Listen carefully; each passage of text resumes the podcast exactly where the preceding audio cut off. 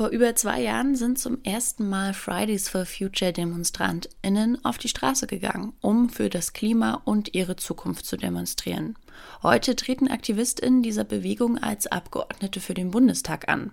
Dass die Klimakrise existiert und schon jetzt großen Schaden anrichtet, war schon lange davor klar. Die Straßendemos haben es aber geschafft, zum ersten Mal Massen zu mobilisieren, die sich für eine andere Klimapolitik einsetzen. Jetzt stehen die Bundestagswahlen an und die Grünen haben erstmals in ihrer Parteigeschichte eine realistische Chance, die Bundeskanzlerin zu stellen. Das zeigen jedenfalls die momentanen Ergebnisse von Wahlumfragen. Vielen geht aber das Klimaprogramm der Grünen nicht weit genug. Neben AktivistInnen kritisiert auch die frisch gegründete Klimaliste das Parteiprogramm der Grünen. Deren Ziel ist es nämlich, die Einhaltung des 1,5 Grad Ziels und Klimagerechtigkeit zu erreichen. Damit sind sie bereits bei den Landtagswahlen in Baden-Württemberg und Rheinland-Pfalz angetreten. Die Klimakrise wird also von verschiedenen Seiten angegangen und versucht zu bekämpfen. Aber welcher dieser AkteurInnen kann die Klimakrise am Ende lösen? Ist es der Aktivismus, die parlamentarische Politik oder doch neue Formen der Klimabewegung wie die Klimaliste? Genau darüber sprechen wir in dieser Folge von Mission Energiewende. Mein Name ist Sophie Rauch und ich sage Moin. Mission Energiewende. Der Detektor FM Podcast zum Klimawandel und neuen Energielösungen. Eine Kooperation mit dem Klimaschutzunternehmen Lichtblick.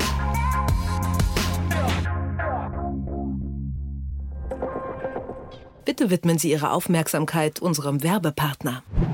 Warum Nudeln ohne Soße wie Strom ohne Öko sind? Beides ist ziemlich schwer zu schlucken. Das eine für uns als Menschen, das andere fürs Klima. Deshalb gibt's bei Lichtblick 100% Ökostrom mit flexibler Laufzeit und bis zu 24 Monaten Preisgarantie. Je nachdem, was euch wichtig ist. Klimaneutral wird so zum neuen Normal.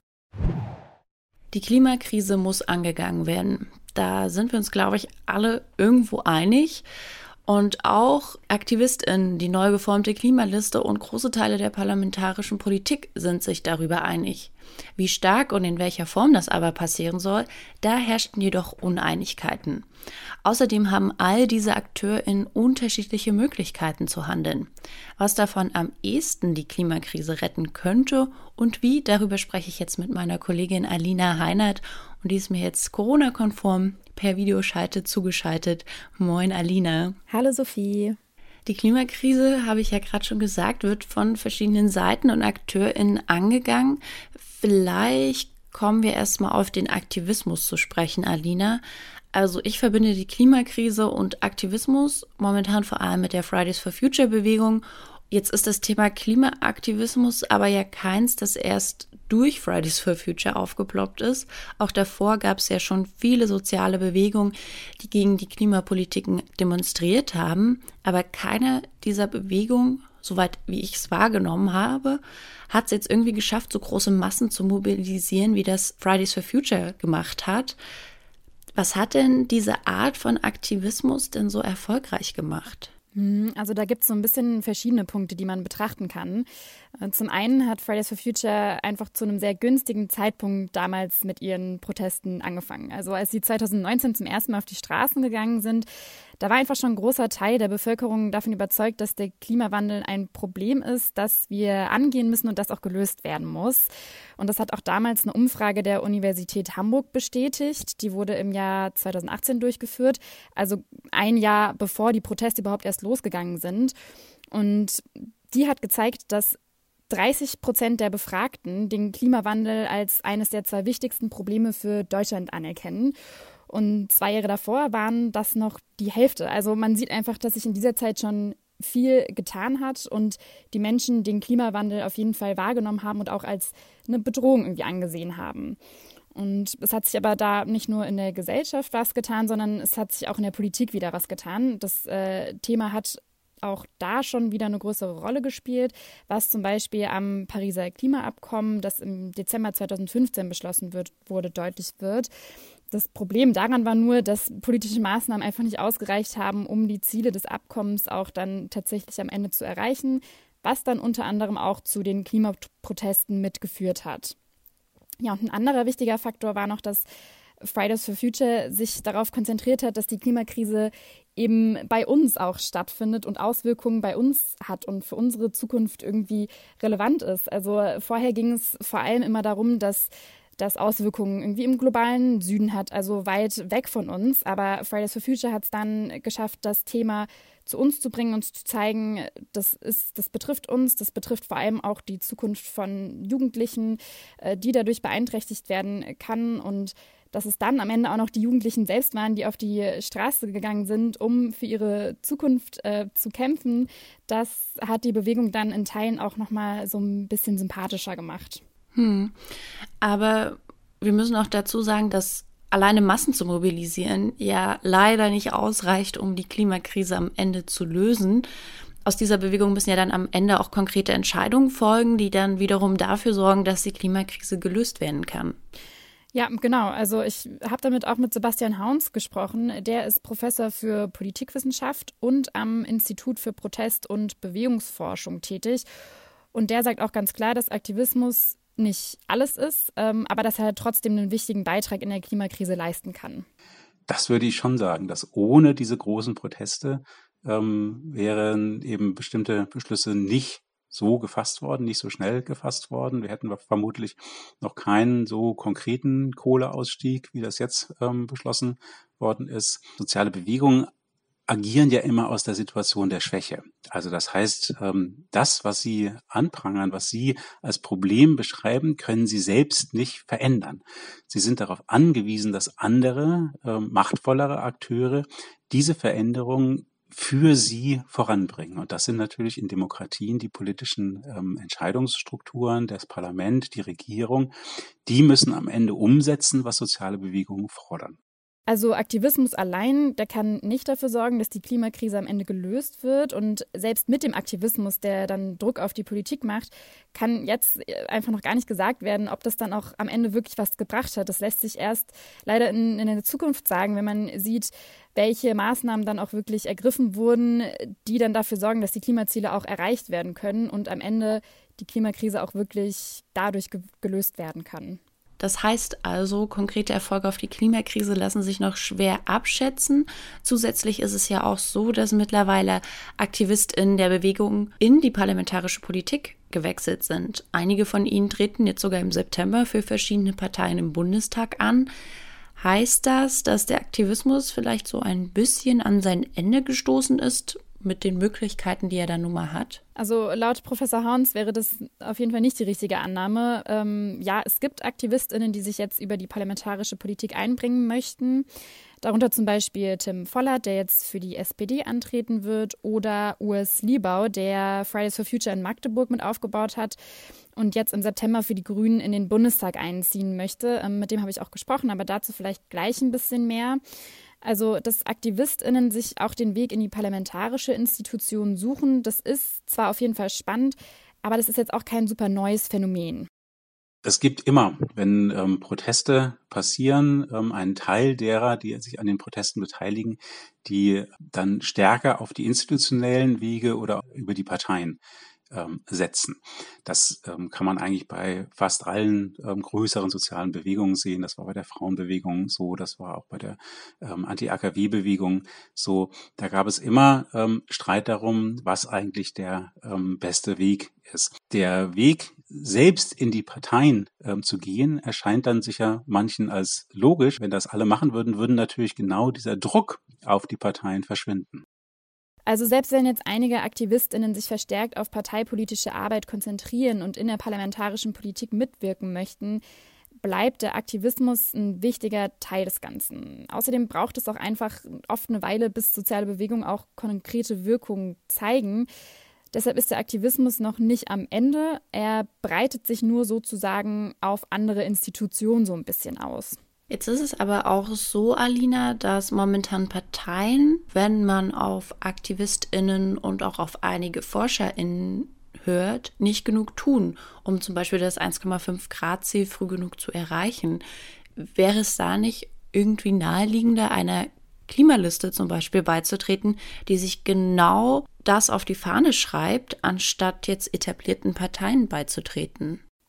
Ja, also eine Option ist es auf jeden Fall. Die Ziele hinter der Klimaliste und den Grünen, die sind aber grundsätzlich erstmal andere. Das muss man sich bewusst machen. Also die Grünen, die erhoffen sich ja jetzt bei der Wahl, die Kanzlerin stellen zu können und mit Regierungspartei zu werden. Die Klimaliste hingegen, die möchte zunächst erstmal weitere Aufmerksamkeit auf die Thematik Klimakrise legen. Und äh, die kann einfach nicht davon ausgehen, jetzt im September über die 5-Prozent-Hürde zu kommen und damit dann in den Bundestag mit einziehen zu können. Also es ist erstmal so die Frage, was man irgendwie persönlich auch will. Also möchte man einer Partei beitreten, die tatsächlich auch eine Chance hat, was zu verändern auf parlamentarischer Ebene? Und damit nimmt man dann halt in Kauf, dass ihr Klimaprogramm nicht so ganz den Vorstellungen vielleicht entspricht, zumindest zum jetzigen Zeitpunkt nicht. Oder tritt man der Klimaliste bei, die ja, die genau dieses eine Ziel verfolgt, nämlich die 1,5 Grad zu erreichen, aber halt eben wenig Chance hat, das auch parlamentarisch irgendwie einzubringen. Andersherum muss man auch sagen, dass die Hürde bei der Klimaliste an eine Position zu kommen, in der man persönlich auch etwas zu sagen hat, zum Beispiel ein Direktmandat für eine Landtagswahl oder eben für die Bundestagswahl zu bekommen, viel kleiner ist. Also da kann man viel schneller reinrutschen als jetzt bei etablierten Parteien, die ja, wo es einfach eine gewisse Bekanntheit auch braucht, um da überhaupt an irgendwelche ähm, Kandidaturen zu kommen. Und das muss man sich ja auch alles erstmal erarbeiten. Jetzt ist ja die Klimaliste ja schon zu den Landtagswahlen in Baden-Württemberg und Rheinland-Pfalz angetreten und will jetzt auch zur Bundestagswahl wieder antreten. Äh, aber wenn man jetzt einen Blick auf die Ergebnisse der zwei Landtagswahlen wirft, waren die ja noch recht weit davon entfernt, in die Parlamente einzuziehen.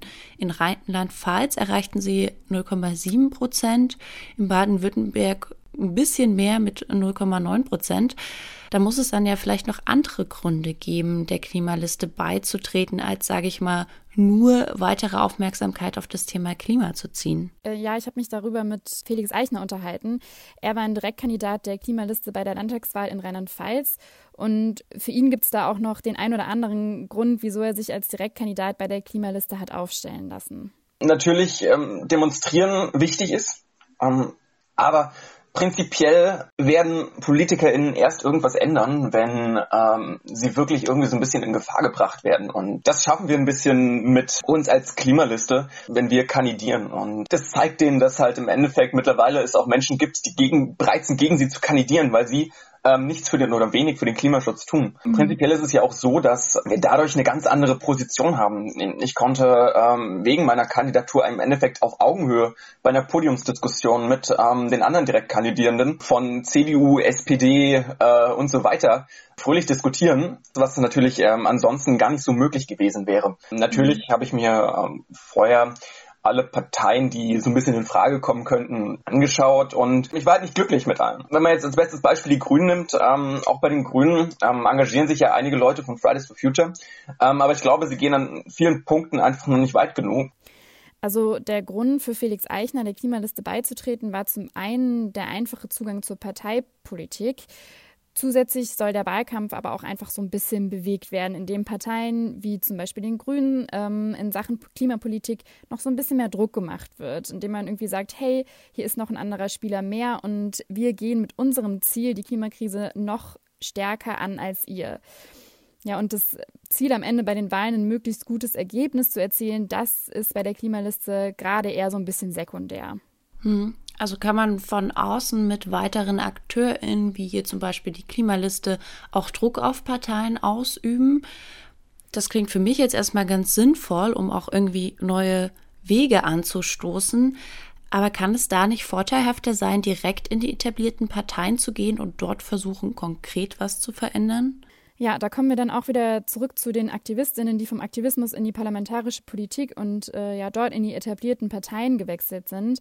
Das habe ich ja eben schon mal kurz angerissen. Und ähm, Urs Liebau, der im September für die Grünen im Bundestag antreten wird, der bestätigt auch, dass die Klimaliste genau solche Arbeit leisten kann. Also Druck auf die Parteien auszuüben und das Thema Klimakrise erneut in den Fokus zu rücken, das kann die Klimaliste auf jeden Fall erreichen.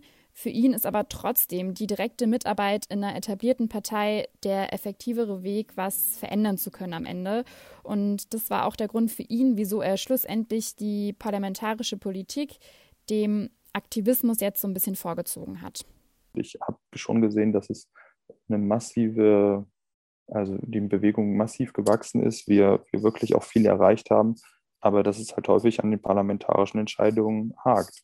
Und das liegt daran, nicht nur, aber auch, dass es halt nicht so viel Diversität in den Parlamenten gibt, sei es jetzt irgendwie von Frauen und Männern, aber auch halt was junge und vor allen Dingen ältere Leute angeht. Und das macht was aus, wenn jemand Jüngeres da im Parlament sitzt und mitdiskutiert und sagt, hey, pass auf, das ist echt einfach die Ziele, für die wir stehen und, und das ist irgendwie unsere Zukunft, in die es geht. Ja, wie genau da eingegriffen werden kann, das zeigen zum Beispiel jetzt auch die Änderungsanträge von Jakob Blasel.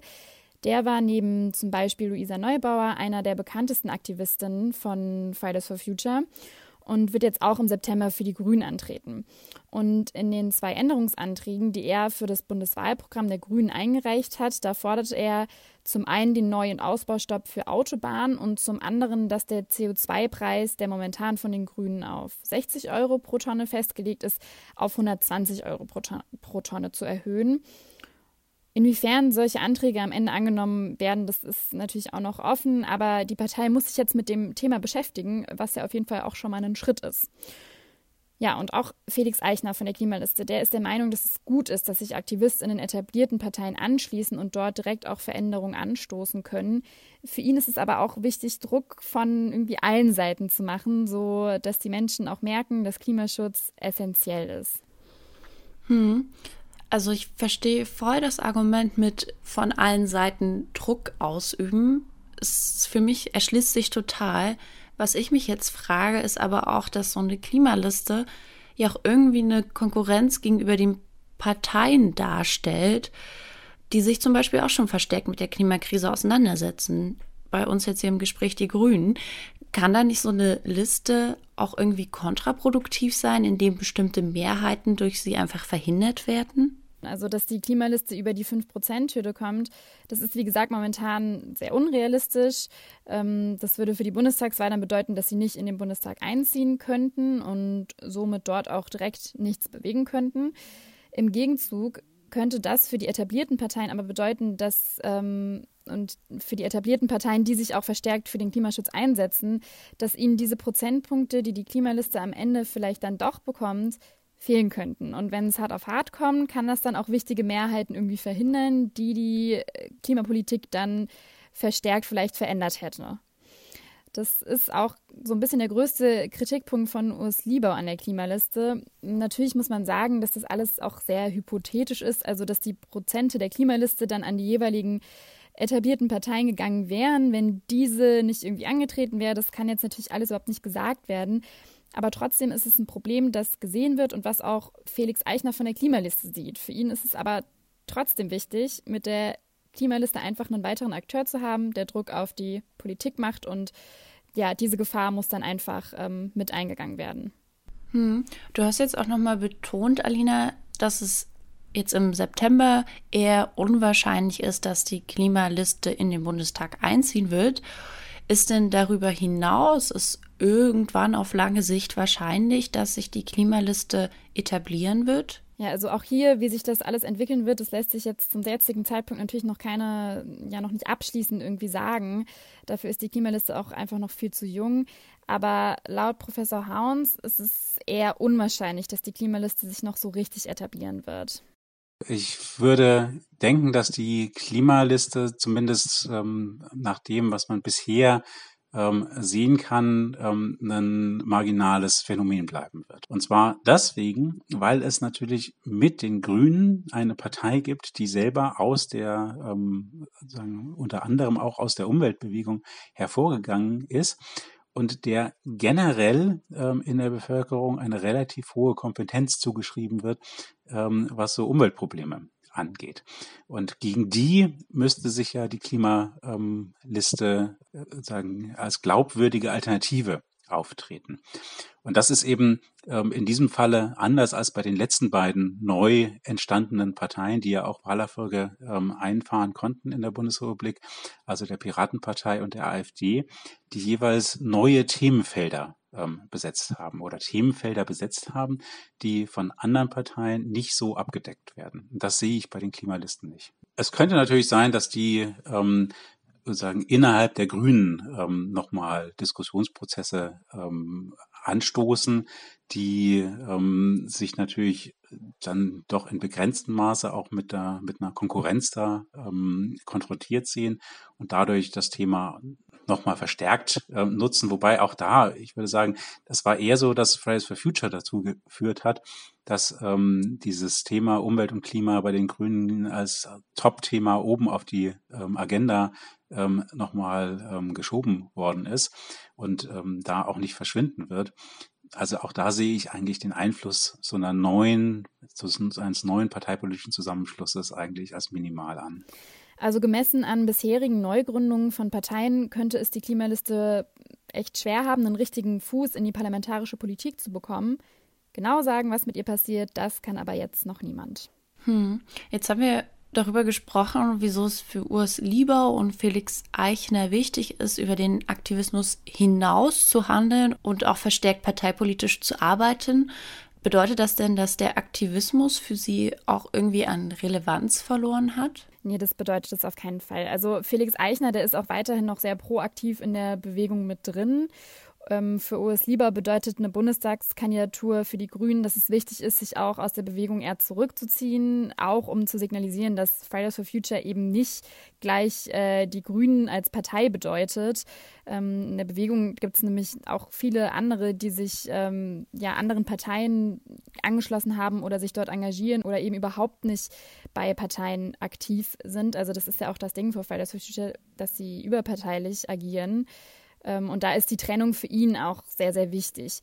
Trotzdem hält er den Aktivismus weiterhin für einen wichtigen Teil für die Klimapolitik. Wir haben zum Beispiel im Stadtrat in Magdeburg ähm, es geschafft, dass der Beschluss durchgekommen ist, dass wir bis 2035 klimaneutral werden wollen. Das ist natürlich immer so ein Zusammenspiel zwischen irgendwie auch Bewegung und Partei. Also ähm, ohne Fridays for Future wäre es nicht möglich gewesen, aber ohne auch die jungen Leute vor allen Dingen, ähm, die dann auch aus dem Bereich kommen, so wie ich das zum Beispiel einer bin, ähm, die dann im, im, Parlament auch Druck machen können, wäre der Beschluss auch nicht gekommen. Ne? Und am Ende ist das, ähm, glaube ich, ganz wichtig. Also auch er spricht nochmal das Wechselspiel zwischen parlamentarischer Politik und Aktivismus an und dass beides zusammen dann am Ende der Schlüssel zum Erfolg sein kann. Erfolg erstmal dahingestellt, Alina, aber ich glaube auch so ein Wechsel von Aktivismus in die parlamentarische Politik ist auch einfach rein von der Arbeitsweise ziemlich herausfordernd. Der Aktivismus lebt von schnellen Handeln und wenigen Kompromissen und dann gehst du in die parlamentarische Politik und brauchst auf einmal viel länger für Entscheidungsprozesse und diese bestehen dann eigentlich auch zum großen Teil aus Kompromissen. Kann es da nicht bei ehemaligen Aktivistinnen auch schnell zu Frustrationen kommen? Ja, also ich denke, das ist immer so eine Frage, wie die einzelne Person generell auch zu Kompromissen steht. Und für Urs Lieber bedeutet Kompromiss oder bedeutet es, einen Kompromiss zu finden, gar nicht irgendwie was Negatives, sondern für ihn ist dieser Begriff eigentlich sehr positiv besetzt. Ein Kompromiss ist per se nichts Schlechtes. Die Frage ist immer, wie er aussieht. Also, ich, wenn man so will, war die Klimaneutralität in 2035 in Magdeburg auch ein Kompromiss. Es ging da nämlich um die Debatte, ruft man den Klimanotstand aus und ähm, was ist vertretbar und so weiter. Und dann haben wir gesagt, okay, Klimanotstand ähm, ist vielleicht nicht das Richtige, sondern ähm, und da haben wir die politische Mehrheit damit gekriegt, dass wir gesagt haben, ja, wir wollen 2035 klimaneutral sein. Das ist was, was ein Ziel, worauf wir hinarbeiten können und so weiter das ist nämlich der Punkt, wo ich hin will. Also, dass man halt sagt, so, wir wollen halt die Kompromisse so gestalten, dass wir wirklich damit am Ende gute Mehrheiten für kriegen, dass wir da vernünftig im, im Sinne des Klimaschutzes es schaffen. Ja, also an der Art und Weise, wie parlamentarisch gearbeitet wird, daran soll es am Ende nicht scheitern. Wir haben ja jetzt viel über Aktivismus gesprochen und die Möglichkeiten und Grenzen der parlamentarischen Politik gesprochen und auch die Klimaliste ein bisschen genauer vorgestellt. Jetzt so am Ende, Alina, denkst du, wir können es auch mal kurz zusammenfassen, wer genau die Klimakrise am Ende lösen kann? Ja, das ist jetzt vielleicht so ein bisschen eine unbefriedigende Antwort, aber genau lässt sich das eigentlich gar nicht richtig sagen. Also Aktivismus ist wichtig, um Druck auf die Politik zu machen und schnell viele Menschen mobilisieren zu können. Das geht aber natürlich auch nur, wenn es genug Menschen gibt, die sich von dem Thema auch angesprochen fühlen und überhaupt erst aktivieren lassen.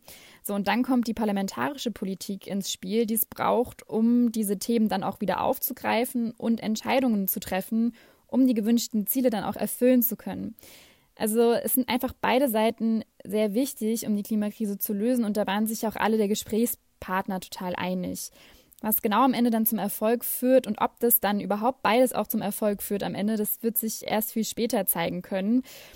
Und ja, vielleicht nochmal auf die Klimaliste zurück. Die hat in gewissen Bereichen auch ein Potenzial, indem sie das Thema Klimakrise nochmal von der anderen Seite irgendwie angreift und auch dazu führt, dass wir darüber sprechen. Also wir sprechen ja jetzt auch gerade wieder irgendwie darüber und das Klima durch die Klimaliste immer wieder auch in, die, in der Öffentlichkeit mit auftaucht.